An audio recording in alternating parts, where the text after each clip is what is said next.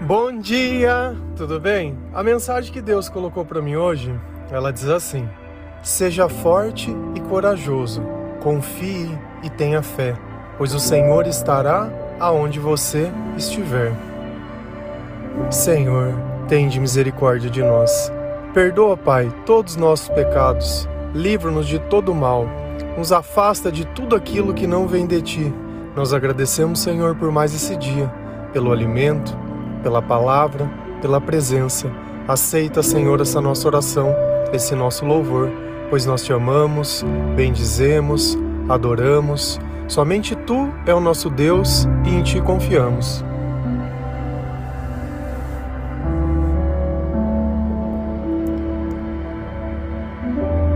Existem situações em nossas vidas que tantas coisas ruins acontecem ao mesmo tempo que nós não conseguimos nem saber como nós continuamos de pé. São tantas notícias ruins, são tantas coisas que nós não merecíamos, são tantas noites sem dormir, são tantas preocupações. E às vezes a gente ali no meio daquilo tudo se sente tão sozinho, tão desamparado. Quando a gente não tem com quem contar, quando os nossos amigos eles já não podem mais nos entender, quando as soluções que são apresentadas, elas simplesmente não solucionam os nossos problemas. Quando a gente vive com Deus longe do nosso coração, é só assim que a gente consegue pensar. Não tem como a gente ter esperança, não tem como a gente ter paz. Então a gente vive no meio do medo e do desespero, tendo que enfrentar tudo.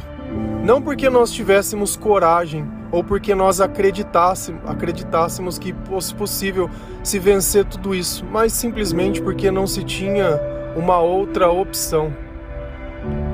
Mas quando nós começamos a ficar mais perto de Deus, quando nós lemos a palavra de Deus e começamos a entender tudo aquilo que o povo de Deus passou até que eles pudessem chegar na terra prometida, nós vemos muito mais na nossa vida com a vida deles do que nós poderíamos imaginar. Pois imagina um povo que era escravizado simplesmente ser liberto porque alguém disse que o Senhor iria libertá-lo. Não existia ninguém, não tinha uma força, não tinha um nome, não tinha nada. Só tinha o Senhor.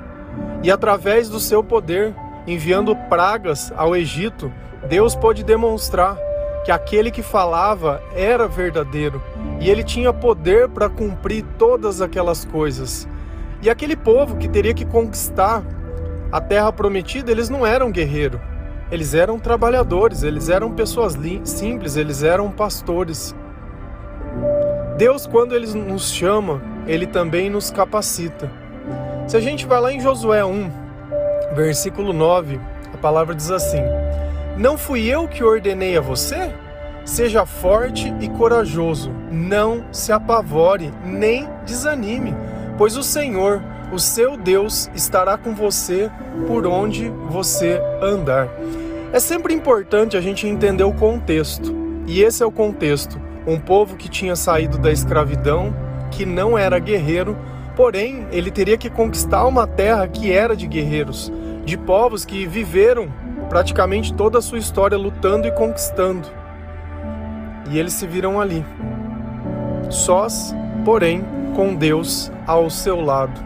E quando Deus olha para Josué, depois que Moisés ele morre, porque Moisés ele não entrou na terra prometida, mas ele conduziu o povo até a porta. Deus disse: "Olha, você vai ver, mas você não vai entrar porque você me desobedeceu". Olha como a desobediência a Deus ela tem um peso muito maior do que a gente imagina. Porque a gente sempre pensa no Deus que é perdão, no Deus que é amor e só.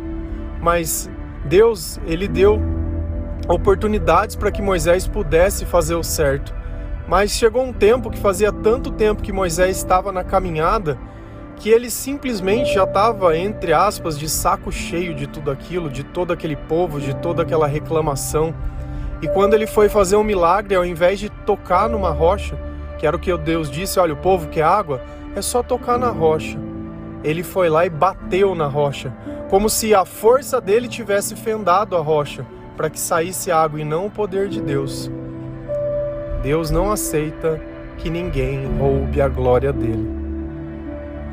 E esse povo, depois amando de Josué, estava lá, tendo que lutar com outras nações.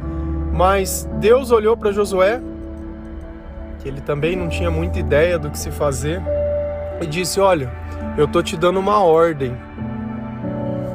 Que, Moisés deixou de fazer? De cumprir uma ordem. Então Deus está dizendo: Olha, tô te dando uma ordem. seja forte e seja corajoso.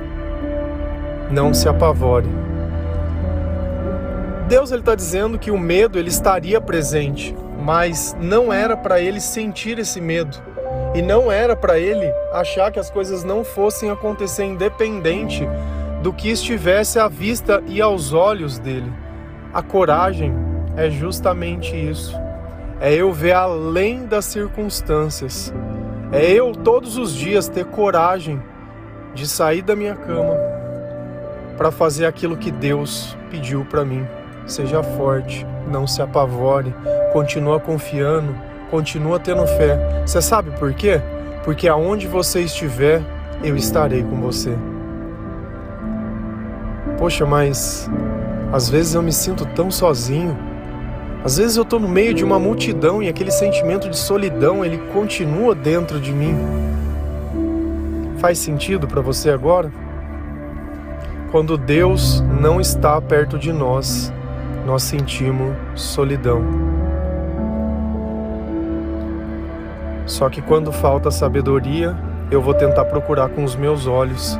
E aí eu vou tentar ressignificar esse sentimento, achando que se eu tivesse um amigo, se eu tivesse um namorado, se eu tivesse um marido, se minha mãe tivesse aqui, se o meu pai tivesse aqui, se isso, se aquilo, e a gente tenta explicar o que a explicação é mais simples. Deus não está do seu lado, você sente solidão. Quem nos fez? Deus nos fez. Nós estamos ligados a Ele. Por que, que nós estamos vivos? Porque o Espírito de Deus, o sopro do Criador, está dentro de nós. É tão simples as coisas, é tão simples. Quando a gente coloca Deus no lugar certo, coloca o papel e a importância dele no lugar certo, nós entendemos e explicamos todos os nossos sentimentos. É que nem nós, é simples. Pega uma criança, tira o pai de perto ou a mãe, coloca ela no meio de um monte de gente. O que, que essa criança vai fazer? Ela vai chorar, ela vai ficar desesperada, ela vai ficar com medo, ela vai ficar preocupada, ela vai ficar procurando. Não parece a nossa vida? Põe o pai e a mãe perto. Beleza. Para o choro, fica feliz, sorri, se sente protegida, se sente alegre. Se nós conseguimos com os nossos pais ser assim enquanto crianças, quanto mais com Deus. É a mesma relação e é o mesmo sentimento. Quando Deus está perto, é o mesmo sentimento do pai perto daquela criança que protege, que cuida, que ela sabe que se ela quiser alguma coisa, ela pode contar, que ninguém vai chegar perto, que ela faria o que fosse preciso para defender ela. Mas quando ela está longe, ela está sozinha, ela está abandonada. Olha os sentimentos. Não é isso que você sente? Estou abandonado, estou so... Ah, então é só arrumar um pai. Colocar qualquer pai lá perto, essa criança pararia de chorar? Então, se um estranho catasse essa criança no meio da multidão, já ia ser o suficiente? É claro que não, ela não conhece. Não é qualquer Deus que serve. Tem que ser Jesus, tem que ser o Senhor. Muitos tentam roubar a glória de Deus. Muitos tentam se fazer de espiritual e um monte de coisa. Mas a verdade é uma só. Você, quando você parar de chorar, quando você parar de sentir medo, quando você parar de se sentir triste, quando você conseguir dormir, quando você começar a sentir coragem de levantar da sua cama e fazer o que tem que ser feito e não simplesmente continuar nos mesmos hábitos e nos mesmos vícios com esses comportamentos repetitivos, sabendo que isso cada dia mais só destrói a tua vida. Meu, você olha no espelho e já não consegue mais nem saber como chegou nesse ponto. Você não consegue mais se gostar, você já não consegue mais se amar, já não se sente mais cuidado e nem cuidado por você você tem. E aí você entra na pior parte da humanidade, que é querer desmerecer o outro. Porque se eu deixar o outro pior que eu, dá a impressão que tá tudo bem. Enquanto eu fico me medindo com os mais porcaria, ah, tá tudo bem, tem gente bem pior que eu. Cara, Todo dia a gente enfrenta tudo que tem que enfrentar para se comparar com o pior e não com o melhor que nós podemos ser. Você já se perguntou por que, que Deus me fez? Será que é para você viver desanimado desse jeito? Para você viver nessa derrota que você vive? Nessa maluquice? Procurando sinal? Oh, meu Deus. Cara, para. Para, dá um, dá, um, dá um tempo. Dá um tempo, fica calmo, dá um tempo. Dá um tempo. Pensa no exemplo que eu te dei. Quando você colocar Deus perto de você, é como se fosse aquela criança que encontrou o colo do pai. Calmaria, tranquilidade, as lágrimas elas vão parar. E aí você sabe que aonde você estiver, Deus estará com você. E aí talvez você fique se perguntando, mas por que, que Deus estaria comigo? Por quê? Você sabe por quê? Porque Deus ele não mente. E se Deus prometeu alguma coisa para alguém, ele cumpre eternamente aquilo que ele prometeu. Porque as suas promessas são para o seu povo. E nós nos tornamos parte do seu povo quando nós cremos nele. E esse é um dos mistérios. Esse espírito, ele nos reconhece como filhos, como parte da família, como irmãos. Ele sabe que dentro de nós existe uma chama chamada Jesus, e ele aceita que nós possamos senti-lo.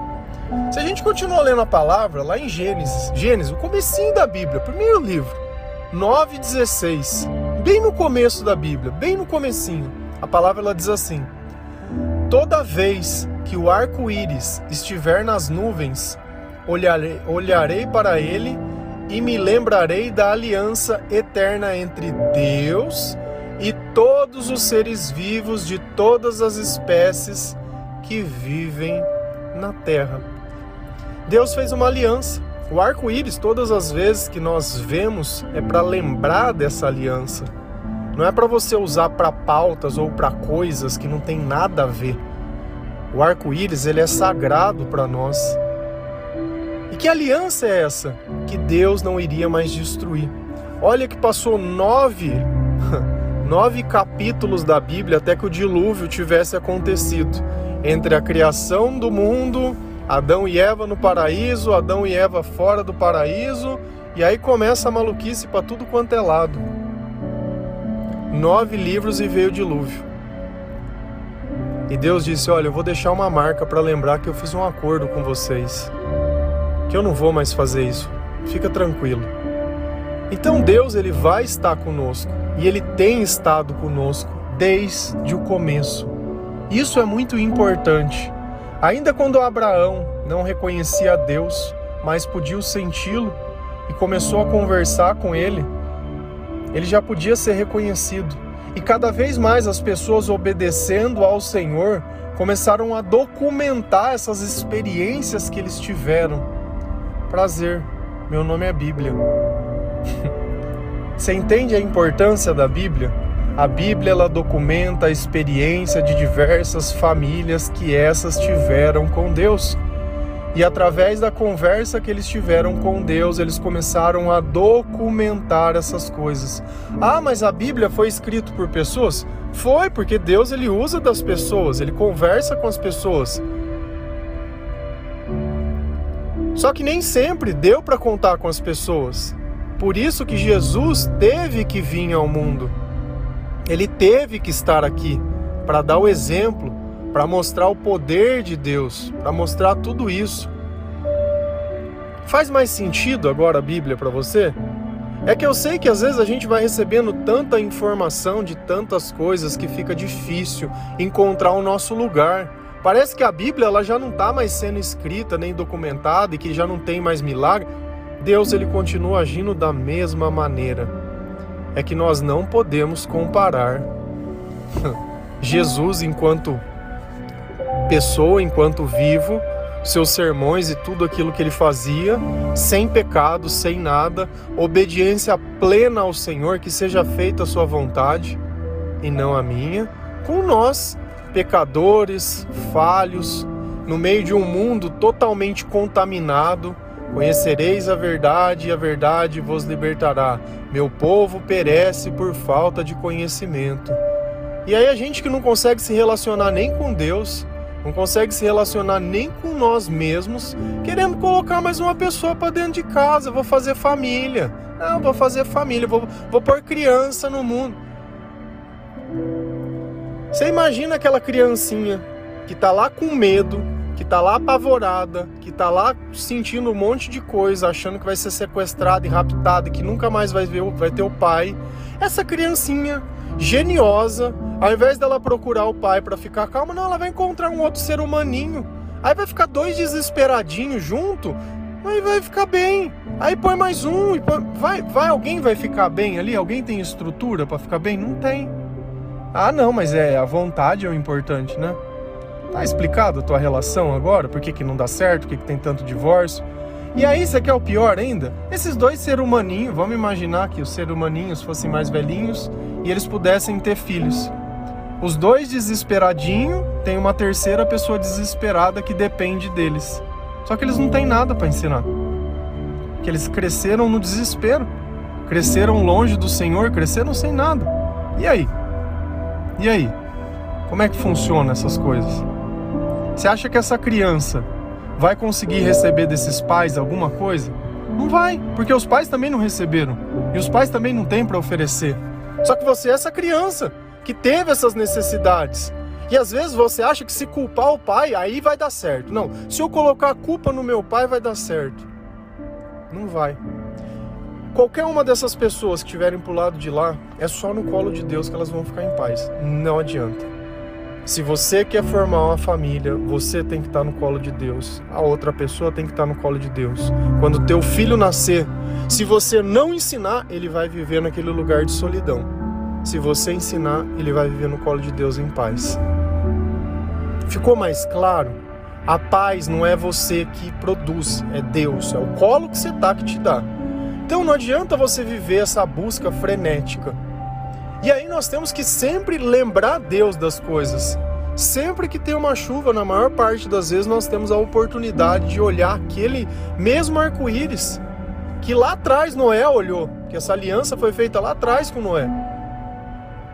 Por que, que Deus colocou na arca seres vivos para que eles pudessem durar também? Para que tivesse aí. Então tá todo mundo abençoado, tá todo mundo feito. Tá todo mundo. Todo mundo.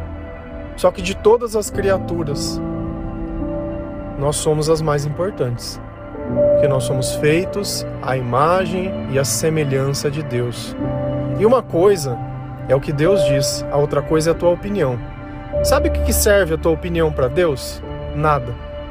A tua opinião é aquilo que vai te fazer pecar. A tua opinião é aquilo que vai colocar dúvida. A tua opinião é aquilo que vai ser como Moisés, que ao invés de tocar, bateu na pedra.